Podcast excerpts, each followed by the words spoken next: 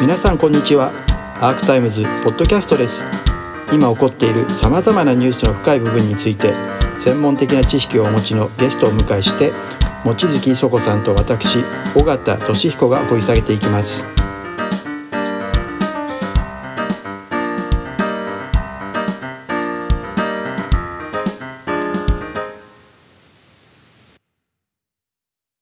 森さんにはもう本当に行けるのか行くのか？あの少なくともまあこういう200万という話が出てくるっていうことは、もう少し多額なお金がいろんな意味で渡ってても不思議ではないと、うんそういう見方は当然特捜部はすると思うんですよね。なるほど。まあ、まあ氷山の一角みたいな形でね、うん。だからその、えーこの200万で止まってたらこれはもうどう見ても、森さんに刑事責任の追及は当然できない。できない、うんでこれはまあまさしくですから、まあ、最低でも、うんまあ、1,000万2,000万がいい一度にドンといってるとかね。複数の企業がそれぞれで100万200万ずつなんでそれ1000万ないといけないんですか？私はその特捜部取材してないんで分かんないです。さっきのね森末さんの話もその厚労省側にね2000万じゃなくて400万だったと。じゃあ名誉毀損訴訟でその厚労省側は、漏らしたら400万だよって言うってことですか？それも言えないですよね。だから普通の人の感覚からすると100万単位のお金が渡っただけで十分じゃないかと思うんですけどそこは違うんですか、あのこれ別にあの法律に基準が当然あるわけじゃないんですけれど、まあ、実務的な感覚としてはやはり、まあ、政治家っていうのは有権者からまあ選挙で選ばれたわけなので,、まあ、その重みを考えると数百万ぐらいでねそのその、まあ、結局首を取るっていうか首を失うようなことをするっていうのはちょっと行き過ぎじゃないかっていうバランス感覚があるんだろうと思うんですよ。なるほどなるほど。だからまあその意味においては、まあ、森さんのまあ総理経験者であるわけですから、まあ、その意味では、えー、1,000万2,000万がドンとだから200万の見舞い金が10社からね見舞い金がされると、まあ、2,000万にはなりますけれどでもそれだとダメだと思います。なるほど。なかなか理解しがたいことなんですけどでも日本歯科医師連盟の時って今ねこの一通のハガキからって今初めて知りましたけど実はもうすっごい裏研究いっぱいやってて多分二十数人ぐらいいましたよね。あのいましたいました。50100200300とかそういうの出してました。へー。で一番多いのが橋本ハエの1億円っていう小切手の、うん。まあ、読売新聞にドーンと書かれましたけど、うんうん。でその時私がその、まあ、現場はいろいろやりたがってると聞きましたけど上から上にいろいろ当てて聞いたのが「やっぱそんなね二十数人も前特捜部って何人いると思ってんだできるわけねえだろ」って言ってやっぱりねそれなりの金額とそれなりのやっぱり、まあ、シンボリックも含めてねこの人をやるんだっていうのをやれって言っててそのハードルいくらなんですかって言ったら5,000万だって言ってたんですね。うーん。5,000万のハードルってあったんですかあの政治資金あ規正法違反ううんんとか言うともうもっと金額もはまあ5,000万以上とか1億を超えないとダメ。だっていうのは当時の我々の一つの基準めいたものはありましたけど、うん。まあ、贈収賄賄賂だったら多分5,000万って言ったら全然問題なくできると思いますけれど、うんその若狭さんからご覧になって、まあ、今森さんのこの参考人聴取の話とかですね出てきてますけれどもどういうところを注目されてますか？あのまずこういう形で森さん側もまあ聴取を受けたこと自体は認めたからこういうね、まあ、情報が出てくるんだろうと思うんですけれど、はい。あの普通はあの、えー情報は出ないですよね政治家。私も政治家ホテルで調べたことありますけどうん。いま未だに出てないですからね。あそうですか。ですから普通は出ないんですよでしかも何回かにわたって、まあ、1回だけじゃなくこれて3回って言われてますよね。いう話出てますけれど。で普通はねその元総理の立場で単なるあの高橋、えー容疑者の事件の裏付けとして聞く、参考人として聞くっていうんだとしたら、うん。元総理であるとすれば1回で済ませるはずなんですよ。ああなるほど。じゃあ3回って意味あるんですね。だから回数が増えればやっぱり特捜部とするとあの単なる参考人じゃないとうん。いう見方をしている可能性はあったんだろうと思うんですよね。うーんそうそう。だから共同が書いた次の日の朝日のなぜか一面方が確か確かねこれ朝日のこれ朝日朝日なんですね、だからその意味合いは多分これは限りなくターゲットなんだよ。もしくはターゲットになった時のために前打ちしましたとか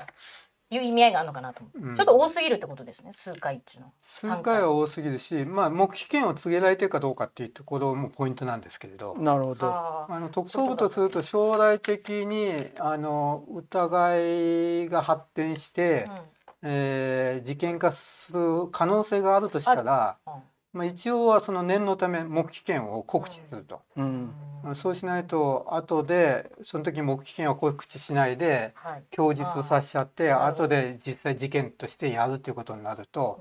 うん。まあ、不意打ちみたいな形になるので、まあ、そういうことを考えるとあらかじめその可能性があると。今時点ではまあまだ権威がね濃厚っていうわけじゃないんだけれどあくまで将来的にその可能性があるとすると念のため特捜部とすると、うん。えー黙秘権を告知すると。あーだからこの時も黙秘権が告知されてるのかどうかっていうなるほど。その辺は全然出てないですか出てないらですね。あそこ実はポイントなんですね、なるまあでもいずれにしても森さんはね聴取はされてるということで出てますし本人も認めてますけどまあ捜査が入ったっていうことにはなってないわけで現状ですね。であとなんか出た後に参考人として聴取っていうなんか特捜部幹部の話みたいにああそうでもそれがわざとらしいんですよね。なんか見てると。だから今はとにかく静かにしとけよっていう。意味にも読め読めました。なんか。まあ、参考人というのはいわゆるね、まああの殺人 一家事件だと重要参考人とか。参考人。参考人こっっていうちもあるのか、まあだから参考人というのは幅広いんでしょうけれど、うんまあ、いずれにしてもその特捜部はあの先ほどもちょっと申し上げましたけれど、うん。まあ、森さんにか限らず、まあ、はい。そこそこの立場の人を高橋さん以外にうん、えー誰か関与してないか、うん。えーということをうん当然視野に置いてずっとやってきているのは確かだと思います。なるほど。えなんか私のこれまで特捜回ってた時の感覚はいや誰かわかんないけど広がるかもしれないから高橋やれっていうよりもむしろ大体、まあ、このハガキの時どういう政治家が見えてきたかわからないですけどある程度高橋さんに行けばその先のこれとこれとこれが見えてくるんじゃないかっていうしかもそれがある程度のなんていうかな裏金的な情報も含めて入ってるっていうこうイメージなんですけど大体着手して関係者からわーってやるけどそもそも着手したした時には特捜部は終わってるっていう話もたまに聞きますしだから本当はこのこれをやったってことはイコールまあどういうどういうレベルのバッジかわからないですけどももしくは元バッジ？含めてある程度の政治家はまあ1人や2人ぐらいはやるっていうつもりなのかなと思うんですけどそれは微妙ですか、うんまあ、やるっていうつもりだったかどうかは別ですけれど、ただまあ少なくとももうえー高橋さんに着手する時には、まあ、人間関係とかそこに関与している政治家はどういう人がいるかっていうのは当然あの把握はした上で着手になってると思うんですよ。なるほどで操作する時ってあの要するに、えー機能的な方法と演繹的な方法っていうのがあってつまり演繹的っていうのはある程度もう基準を見えて見えてそこにつく証拠が揃うかどうかっていうようなことでどんどん突き進むと。うん。で機能的っていうのはまあとにかくよくわからないけれど、うん。まずはいろいろ関係者から話聞いて証拠を集めてそこから何かが見えてくるんじゃないのかっていう、そうそういうお大きく分けて2つの方法アプローチの方法があると思うんですけれど、えーねまあ、少なくてもこのうん高橋さんのこのオリンピックの関係はすでにもう相当いろんな関与が見えてきてるんで。ね。その意味においては単にまあよくわからないから、まあ、とにかくいろんな人からいろいろ話聞いてその中からなんかひょこっと出るかもしれないとかそういうような類じゃなないでくてもう少し視野を持っているんじゃないかなというふうには私は思ってます。演劇的な方をやってると、まあ。そういう中でまあ角川ルートとか青木とかですね大光とかサンアローとかいろいろあるわけですけど若狭さんからご覧になってあれこれはなかなか面白い話が出てきてるなみたいなのっていうのはどっかあるんですか？あのいわゆるその特捜部的に言うと便宜供与っていうのはどのようなことがされてるかと。うんだからさっきのスポンサー料を相当負けてると、うん。あれは一つの便宜供与なんですよね。うん。で便宜供与がそこに現れてるっていうから、まあ、贈賄側としては、まあ、負けてくれるからそれはいいことなんですけれど、事件的に言うとそこに大きな便宜供与があると。い。うところで事件を固くすると。あいうーところになる。証拠状況証拠的に。は。なるほど。であるいは例えばあの角川、えーをその結局入れるにあたってはもう一つの他のね講談社ね、うん講談 二社で二社で電通は行こうとしたんですよね。でその森さんがね講談社許せないとかなんとか言って息子のこと書かれたから講談社を落として電通あのあの、えー、角川 というのを選んだっていうことはそれは便宜供与でしょうと。完全に。なるほどね、うん。そこはそうですよ。なるそうですね。だから角川にしてみるともう追い落として落としてくれるわけだから、うん。もう最高の便宜供与なんですよね。うん。だからそのまず便宜供与がそんだけすごいものがあるとすると、うん。そこに森さんが関わってるということになるとうん、もう少しお金が動いててもいいんじゃないのと。あー角川からですよねなるほどなるほど。いやだから角川の社員って今この間夏野さんがね会長起訴で謝罪してましたけどすっごい夏野さんが1円でも無駄にするなとかやってるんですよ。うんですごくこうあの経費も含めて厳しい会社で現場の人たちはこんな大変なのに6900万渡し展開って、まあ、実際7000万超えてましたよね。で、じ時効分があるから6900万なんですけどただこの会社はやっぱり良くも悪くもこう嗣彦さんが決めるとそういうふうになるってところがあってこういうところほどだからある種こうトップの独断で顧問弁護士止められてもいけってやるわけだから会社の面をかければそれこそ、えー森さんとかそれからまああの週刊誌しか出してませんけどこれあの本拠を所沢に移転した際に菅さんに口利きをしてもらったんじゃないか話っていうのがあって、まあ、実はそのこれ全くにあの新聞が書かないので筋的にはまだまだあのそういう方向になってないのかなと思うんですけど週刊誌見るとその本社のあの土地を払い下げの時に菅さんに絡んでもらってたんじゃないか。だからまあ角川との嗣彦さんと菅さんとの関係性みたいなことを言う人もいてでもそういうところに全くこう凛とはまたちょっと外れたルートとかになるとあとは角川さん側から何が出るかとか、どんな物が出てくるのかとかあの今回保釈されてないですよね。されてないですね。あそこ一つの鍵なんですよね。あの要するに最初のあの青木のね会長なんかを保釈す,、すぐされますぐされましたよね。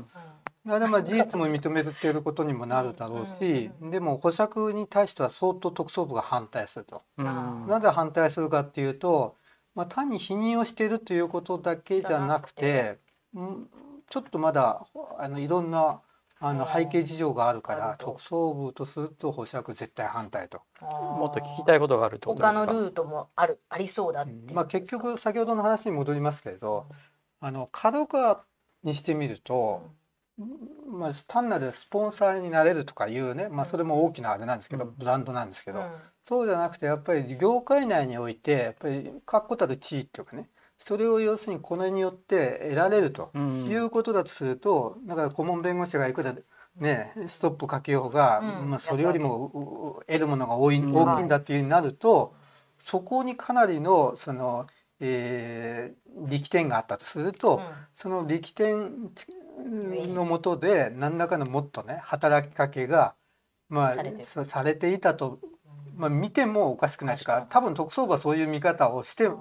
それ実際にねそうがあの証拠として伴ってくるかどうかは別として、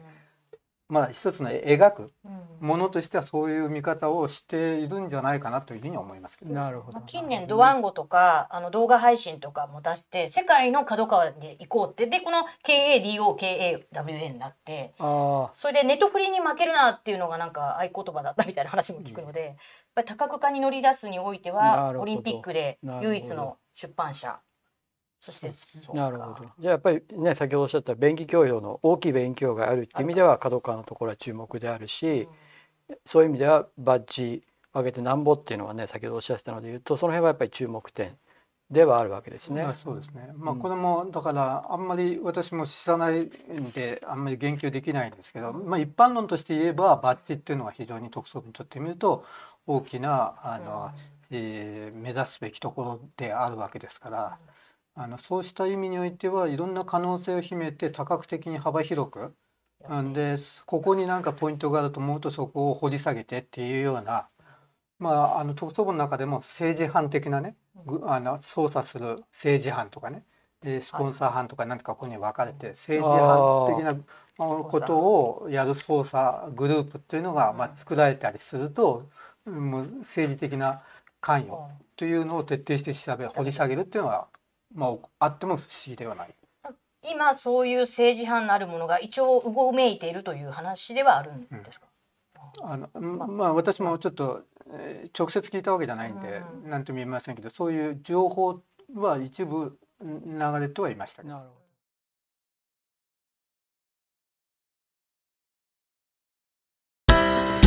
アークタイムズポッドキャストお聞きいただきありがとうございます他にも様々なエピソードがありますのでぜひお聞きください。動画は YouTube 上のアークタイムズチャンネルでご覧になれます。こちらもぜひご活用ください。